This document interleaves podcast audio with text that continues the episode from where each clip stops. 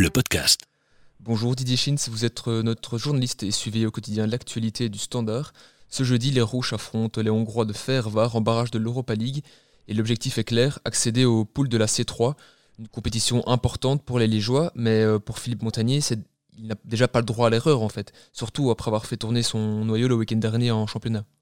Ben, Philippe Montagnier n'a effectivement pas le droit à l'erreur, ses joueurs n'ont pas le droit à l'erreur et tout le club n'a pas le droit à l'erreur. C'est c'est pas c'est pas seulement sur les sur les sur les épaules de, de Philippe Montagny évidemment l'entraîneur du Standard que pose toute la pression. Elle est elle est totale pour le club évidemment qui euh, ben, qui a fait de euh, de l'accession à ces poules de Coupe d'Europe son premier vrai objectif de la saison.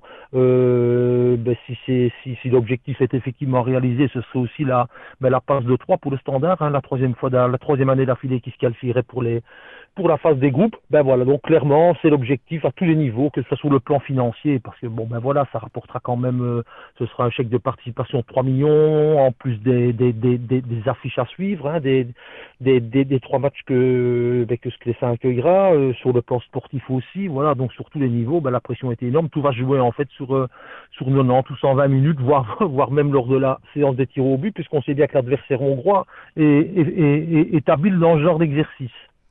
Alors les, Liégeois ont profité du, match contre Zulte Waregem ce week-end pour faire souffler un petit peu, mais la donne sera évidemment euh, très différente ce jeudi. À quel 11 Liégeois doit-on s'attendre à Sclessin? Oh là là, ça c'est extrêmement compliqué à savoir puisque c'est vrai que c'est vrai que le noyau, enfin l'équipe en tout cas, le 11 de base change, change énormément ces derniers temps. Euh, je pense que Philippe Montagny a utilisé à peu près tous ses joueurs, alors qu'on a, alors qu'on est seulement au début de début de la saison. Hein. Euh, donc c'est très compliqué à dire. Maintenant, si on lui pose la question, il va vous répondre évidemment qu'il va aligner l'équipe la plus compétitive.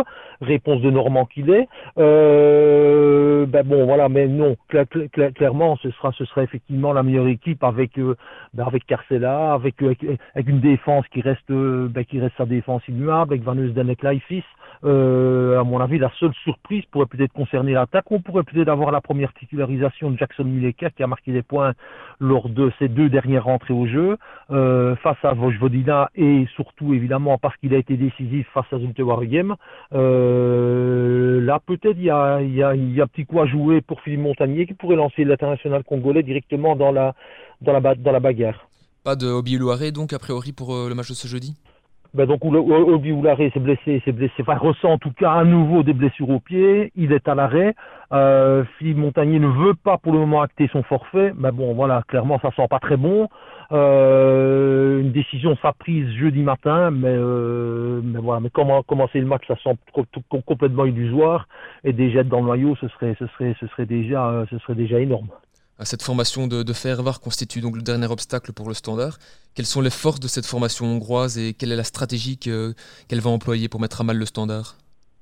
Ah ben ce, qu'on peut dire déjà, c'est que que Philippe Montagnier était bien tuyauté, puisque puisque puisqu'il s'est adressé en fait à David Guillon, qui est l'entraîneur de Reims, Reims éliminé au troisième tour préliminaire par euh, par Ferrer-Var pour avoir effectivement des renseignements.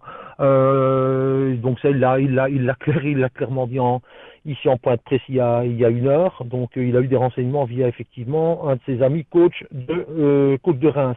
Euh, maintenant tout ce qu'on sait de cette équipe de de Ferrer-Var, c'est que c'est une équipe expérimenté sur la scène européenne, plus que ne l'étaient les deux adversaires. Balaton, on n'en parle pas, mais, mais bien plus aussi que Vojvodina. Hein, c'est l'ancien, c'est l'ancien Vidéoton, quoi, qui été en finale quand même de la, euh, de la coupe, l'ancienne coupe de l'UFA face au Real de Madrid. Donc c'est une équipe qui a, qui a, qui a de l'expérience sur la scène européenne. C'est aussi sur base de ces, de ces derniers matchs européens, une, une équipe, une équipe assez, assez, assez dense, assez forte défensivement, un bloc vraiment compact, euh, qui joue de manière très regroupée derrière. Contre Reims, il avait aligné d'ailleurs un, un système de jeu avec 5 avec un 5 derrière. Donc voilà, donc ça repart très vite en contre. Donc euh, donc voilà, donc clairement l'adversaire est d'un niveau supérieur à supérieur à Vojvodina et donc le standard c'est bien ben voilà, donc pour pour passer clairement, ben il faudra il faudra comme on dit élever son niveau de jeu et élever en tout cas les, joueurs vont élever leur niveau de jeu et, et, et, montrer bien plus que euh, que lors des, des, deux dernières prestations. Voilà pour essayer pour essayer de passer. Voilà, donc c'est c'est tout sous 20 clients réellement. Malgré les atouts de cette formation hongroise, est-ce qu'on peut dire que le Standard part quand même favori dans cette rencontre? Bah, Le Standard part favori, peut-être parce qu'il joue à domicile. Voilà, maintenant sur le plan sur le plan footballistique, euh, sur le plan footballistique, à mon avis, les deux équipes sont, sont réellement très proches. Euh, mais favoris, oui, parce, parce que parce que le Standard part, part avec, avec l'avantage du terrain, donc ça veut dire moins de fatigue liée au déplacement et tout ça. Voilà, peut-être que peut-être que l'avantage se, se situe là. Pas oublier aussi que l'avantage à contrario de cette équipe de, de Ferrer-Var, c'est qu'elle a été c'est qu'elle était au repos ce week-end, contrairement au Standard, et donc euh, ben voilà, ça fait ça fait pas mal de d'heures et de jours de récupération supplémentaire euh, bah, moment où c'est pas où, c'est pas où c'est où c'est important. Voilà. Merci Didier Schins pour euh, cet éclairage. Euh, la rencontre du Standard sera évidemment suivie avec attention sur nos sites. Coup d'envoi ce jeudi à 20h. Le podcast.